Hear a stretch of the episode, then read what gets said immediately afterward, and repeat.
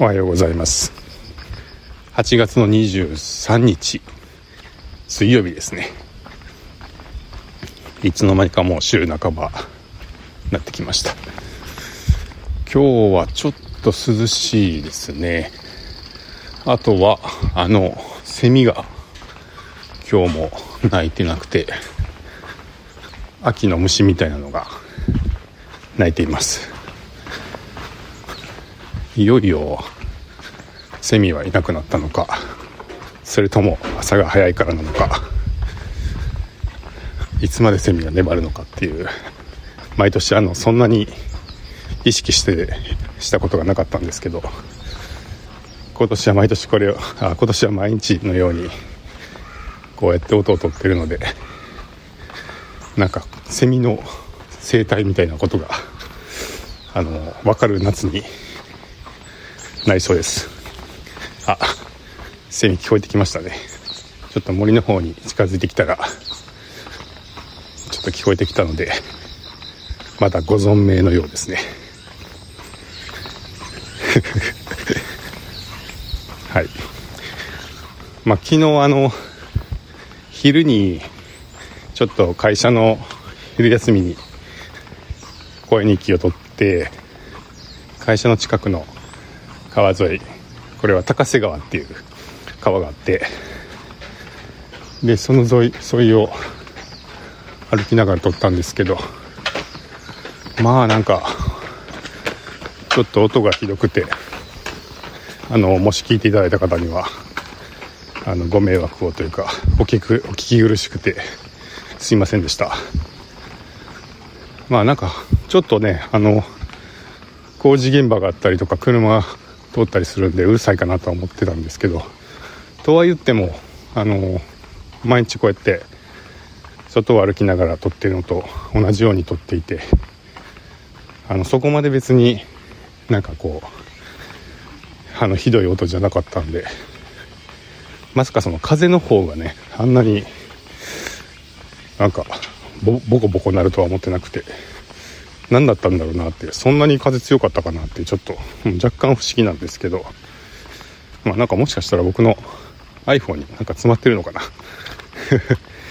あのまあとにかくそれでお聞き苦しくてすみませんっていう感じでしたけど、えー、それを受けて、えー、小田陣さんがなんか iPhone に挿すマイクをポチろうかなどうしようかなっていう買おうかなっていう声日記を上げていらっしゃいましたけど、えー、どうだったんでしょうね。買ったのかな。どうなんですか。なんか録音をアップする作業中ぐらいには買っているかもみたいなことをおっしゃってたんですでに購入済みかもしれないですけれどもあの実は僕も同じことを考えていました。はい。しかもですね、まあ、最近も何度かポチりかけてるんですけど実はその7月にもその Zoom の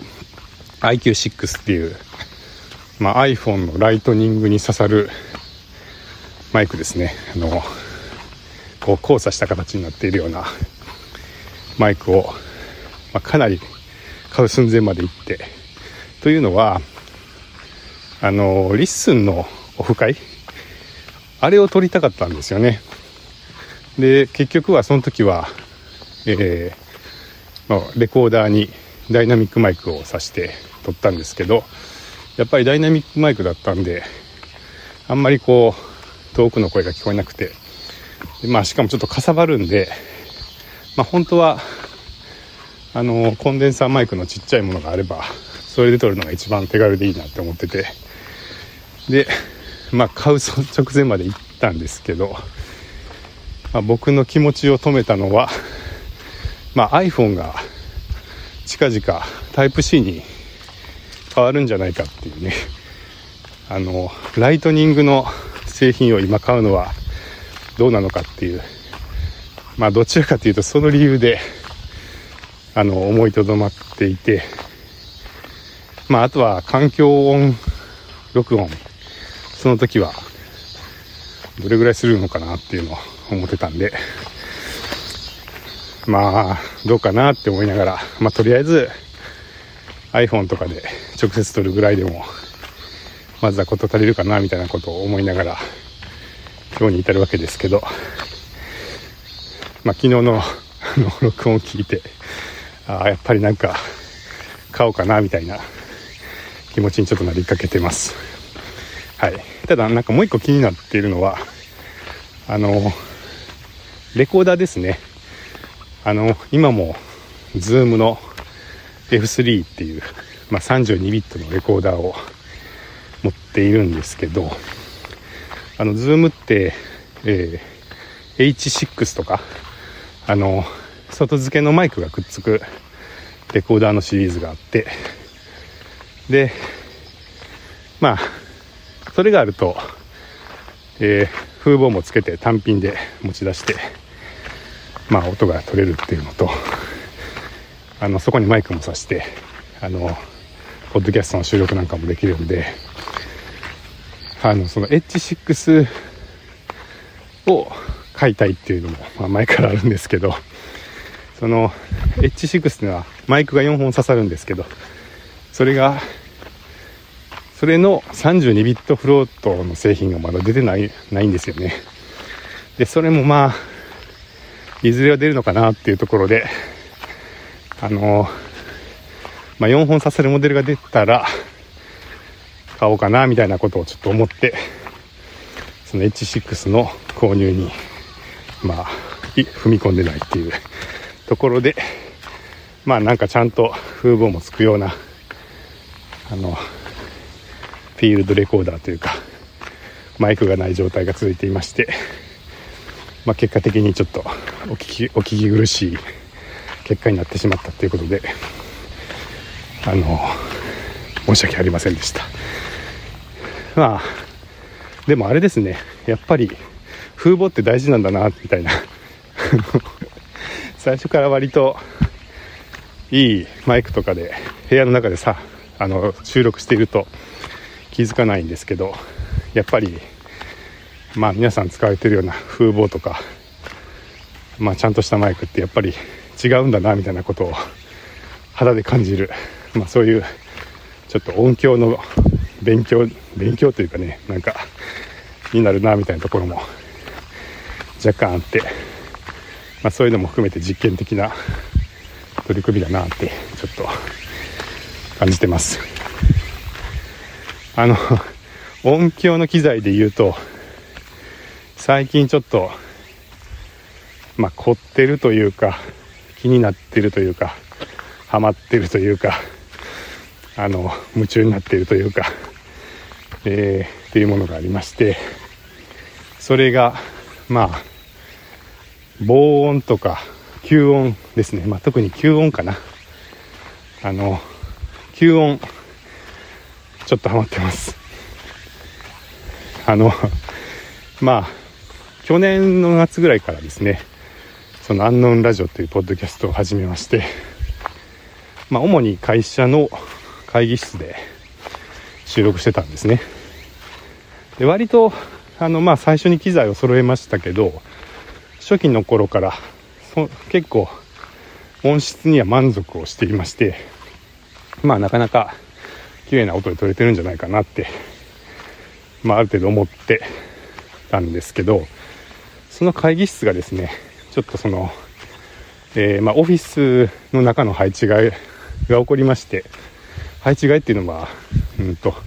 全部で5部屋ぐらい、5つの部屋がある、まあ、シェアオフィスみたいな建物、まあ、古い、あの、和風の木造の古い建物で、オフィスっていうか、まあ、もともとお茶屋さん、お茶屋さんの客室なんで、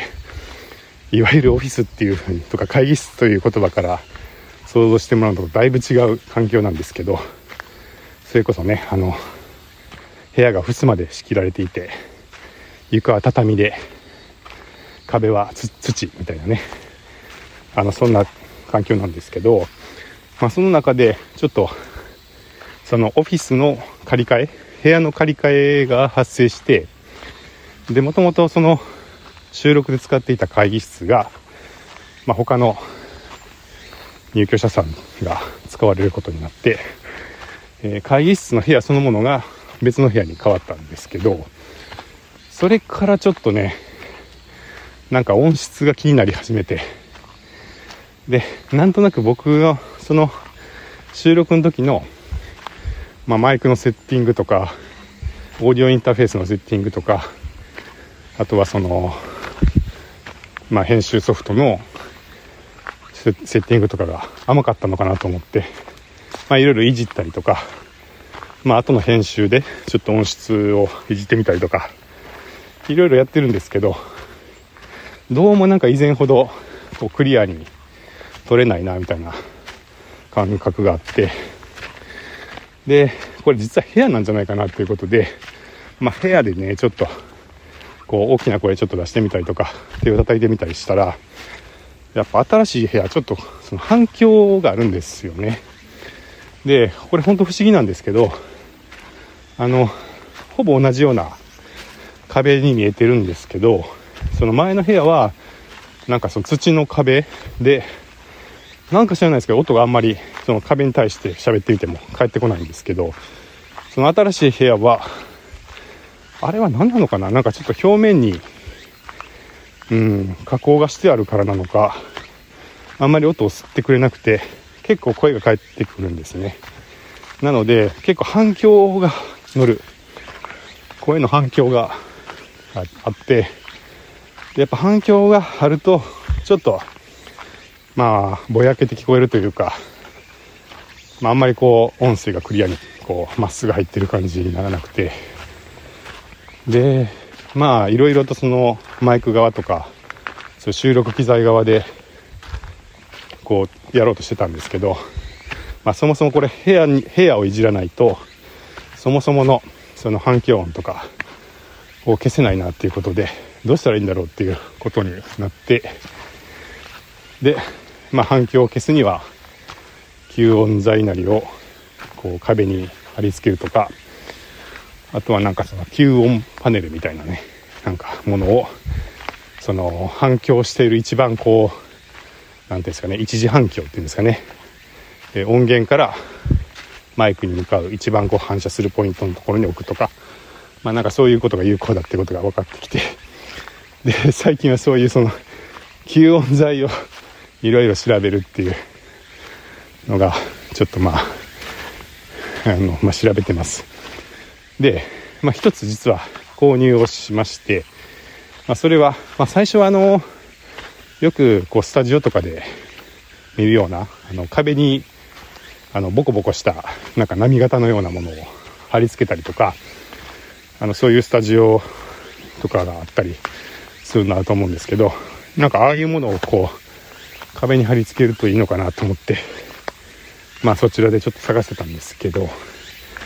えー、結果的に買ったのはあのついたて型。えっ、ー、と2メートルぐらいの高さの、えー、こう L 字になっていてこう折ると、えー、立て立てることができるっていうまあ何て言ったんですかね。屏風みたいなあの感じで部屋の中に立てることができるそういう吸音材を1個買いました。なんでそれにしたかっていうとまあ結構座る場所とかによって反響するポイントとか消したい音の量とか変わるよなみたいなこともあったのとあとはこれまあ会議室にねペタペタ貼ったとしてこれまたこの会議室ずっとここなのっていうのありますよね。またあのなんか移動移動というか部屋が変わってしまってせっかくセッティングした部屋が別の部屋に変わっちゃうみたいなこともあるかもしれないなって思ったりとか。あとはちょっと自分がその仕事をしている部屋が別にあるんですけど、まあ、そこもちょっと反響気になっていたんで、まあ、普段はそこに置いておいて、まあ、自分の部屋でも使っておいて収録の時に会議室に持ち込むみたいなそんな感じでなんか持ち運んで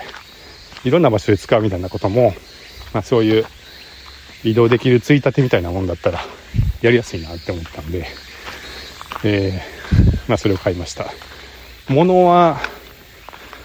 何ですかね。サウンドハウスのあの吸音材のコーナーでバイト上位の人気になっている、えー、ついたて型のやつで3万円ぐらいかな。ぐらいのものだったんですけど、まあ、それが最近届きましてでひとまずは自分の部屋に置いて、えー、まあ音を聞く時とかに、まあ、ちょうど後ろ側自分のデスクの後ろ側にちょっとついたてみたいな感じで設置して使ってるんですけどまあ結構いい感じな気はします。はい。やっぱりそれなりに音を吸収してる感じっていうのは、まあ、置いた瞬間ちょっと違いは感じましたしあの普段の仕事をする環境としてもちょっと部屋が静かになった感じがあるのであ普通に集中できて便利だなっていう、まあ、そういう感じもしますのであとはちょっとまだ収録で使ってないので、まあ、これがマイクの乗る音でどうなるかなっていうのを楽しみにしてるところです。でただまああのこういうのって本当1個やりだすとさらにあらが見えてくるというかあの なんかついついねハマっていってしまうのがまあ悪い癖というか逆に集中力があるというかまあどうなのかな。いいのか悪いのか知らないですけどあのまあそれでついたてで遮られる音と遮られない音みたいなのがだんだん分かってきてまあもちろんそのついたてのないところ、え、後ろ側に例えば吸音材置いてたらその横方向の壁から帰ってくる残響とかがちょっと気になりだしてでそうするとまあそっちにはちょっとやっぱり部分的に、え壁にそのこう波型の吸音材みたいなのを貼り付けた方がいいのかなとかなんとか、まあ、考え始めてしまっていやいやこれちょっと沼ってないかみたいなの感じですけどうん、まあでもちょっとしばらくは、えー、この吸音材というか、まあ、部屋のね音響環境を整えるみたいなことに、うん、まあちょっとそれなりに満足するまでははいあの気持ちがいってしまいそうな気はしてます。でそんなですよ。そんな形で片や部屋の方はいろいろ買い込んで環境を整えているのに、まあ、こっちは本当 iPhone 一つでお気軽収録っていう感じでやってるせいで、まあ、音質に結構やっぱり差があるっていうのは、まあ、自分も気になっていて。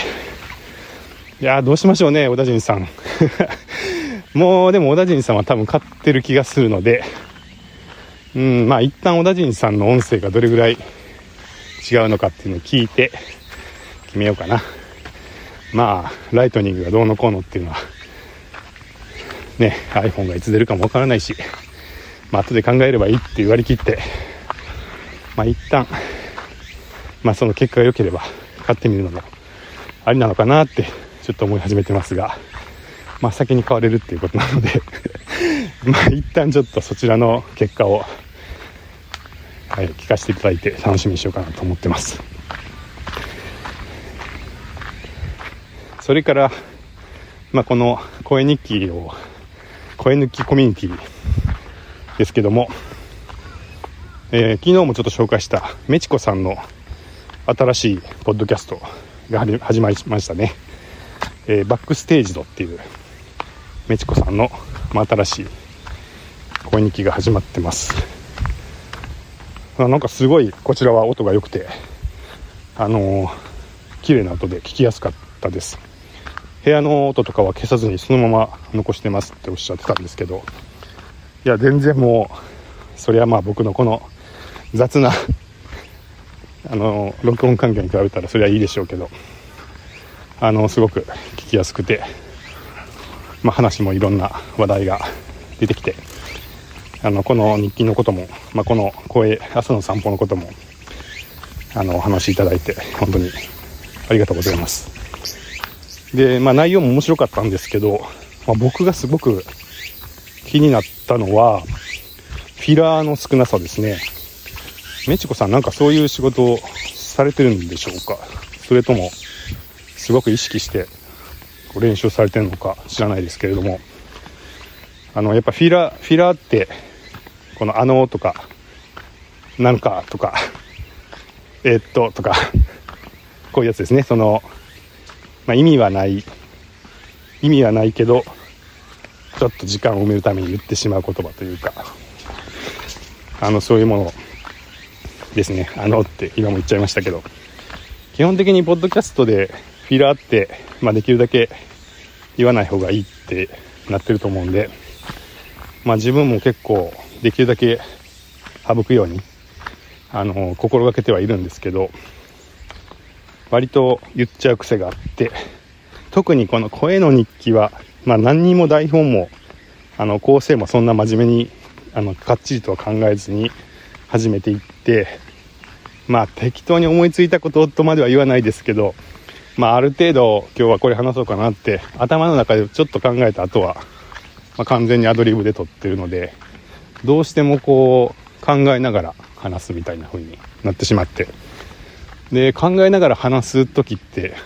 うーんとかえー、っととか。まあ要はそれが考えてる時間なんですよね。でまあ一応こう何か声を発しながら考えながら話すっていうのでどうしてもこのアドリブフィラーあアドリブの声日記はフ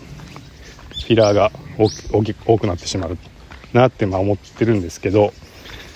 それがほとんどなくてどうやってるんですか？これもまたちょっとこの声日記日記の中で質問ですけれどもどうしてあんなにフィラーが少ないのかっていうのは、まあ、ぜひちょっと教えていただきたいなって思ってなんか後から編集をされてるのかそれとももう普段からそういうはし喋り方話し方を心がけられてて、まあ、相当お話がお上手なのかどういう仕掛けなんでしょうっていうはい。よかったら教えてくださいで質問といえばその一つ前のあのエピソードであの散歩はどういうシチュエーションなんでしょうっていうふうに質問したらお答えいただいて、まあなんか、散歩中の旦那さんとの普段の会話ですっていうことだったんですけど、あ、そうだったんだっていうね なかなか面白かったです。はい。あのいや、全然あの、驚いてどうのこうのっていうよりは、単純に面白かったんで、別にあの、なんでしょう、説明がなくてすいませんみたいな風におっしゃっていただいてましたけど、いや、むしろその説明のなさの、この不思議な感じというか、この会話は一体どういう会話なんだろうかっていうあの不思議さみたいなことがそもそもすごく面白かったんであの全然ネガティブな意味で聞いていたわけじゃなくてはい。まあお答えいただいてありがとうございました。はい。納得です。なんかまたねあのそういう気軽な声日記的なポッドキャストが増えてきて面白いなって思ってます。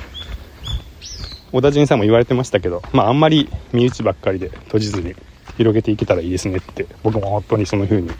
思うのでまあちょっとこうやって同じような方の名前ばっかり出しちゃっていますけどまあさらに広く同じようなことをやってる人が増えたりとかあの外部のねポッドキャスターさんとか既存のポッドキャストの番組とかとも何かうまくこうつながっていくようななんかそんな風にな広がりとかもあるとできていくと面白いなって思ってます。じゃあ今日はまあ水曜日ですね。はい。今日もまた一日楽しんでいきましょう。